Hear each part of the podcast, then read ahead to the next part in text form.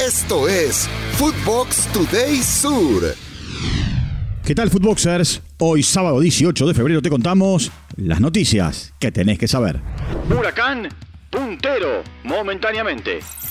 El Globo venció 2 a 0 a Barraca Central en el duelo que se jugó en el estadio Tomás Adolfo Ducó para alcanzar el primer lugar en la liga profesional en la Argentina, a la espera de los resultados de la jornada, mientras que Racing goleó 3 a 0 a Arsenal en Sarandí y consiguió su primer triunfo en el campeonato. Di María valora el título mundial.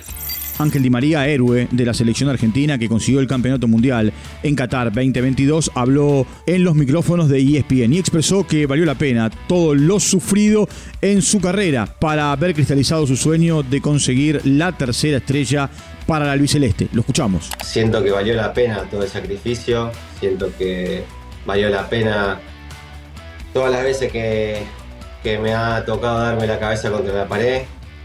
Eh, valió la pena aguantar tanto las críticas, eh, valió la pena eh, tener siempre ese, ese apoyo de, de, mi familia eh, constante, de que nunca afloje, de lo que me enseñaron desde chico.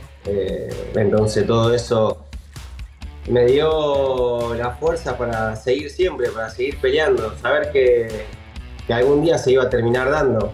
Saba debutó con victoria. Cerro Porteño le ganó 2 a 0 a Guairenia en la presentación de Facundo Saba al frente del cuadro del Ciclón de Barrio Obrero. Los goles fueron convertidos por Robert Morales y Wilder Viera. Con este triunfo, Cerro se ubica en el quinto lugar de la Liga Paraguaya con 5 unidades. Gimnasia ganó su primer partido.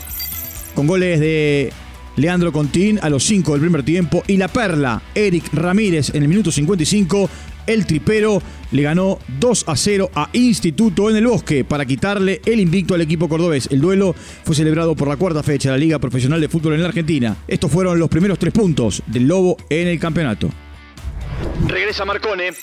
Leandro Estilitano, entrenador de Independiente, dijo que está contento. Esto lo dijo en conferencia de prensa este viernes sobre el regreso de Iván Marcone tras... Eh, cumplir la fecha de suspensión esperando el partido del próximo domingo 9.30 de la noche de la Argentina frente a Defensa y Justicia. Escuchemos al técnico del Rojo. En realidad recuperamos al capitán, eh, al estandarte del equipo, al, al, jugador que quizás mejor eh, conoce la institución y la idiosincrasia del club. Eh, y obviamente no tener ese tipo de jugadores es importante. Esperamos, bueno, ya a partir de mañana eh, que vuelva a tener el rendimiento que, que tuvo y no cometer eh, el error que tuvo también, que sabemos que, que fue eh, un error que nos costó en, en, Córdoba jugar mucho tiempo un rato con, con, un jugador menos y después nos costó no tenerlo con Platense. Napoli sigue imparable. El equipo donde milita el mexicano Irving Chucky Lozano volvió a ganar en la Serie A. Derrotó 2 a 0 a Sassuolo para tomar ventaja de 18 puntos con respecto a su más cercano perseguidor, que es el Inter de Milán. Todo esto tiene que ver con el campeonato italiano. El duelo significó el partido número 1000 para Luciano Spalletti como entrenador. Lyon sucumbió ante el Auxerre. Olympique de Lyon sufrió una dolorosa derrota frente al penúltimo de la tabla de posiciones en Le Championnat al caer 2 a 1 frente al Auxerre. Musa Dembélé puso al frente al Lyon en el minuto 36, pero Gaetán Perrin y Jubay marcaron los goles para el Auxerre y de esa manera le dieron la victoria 2 a 1. Buenas noticias para Boca.